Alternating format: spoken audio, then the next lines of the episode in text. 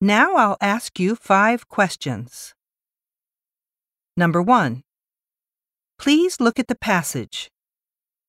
Why do many people visit mountains on Mountain Day?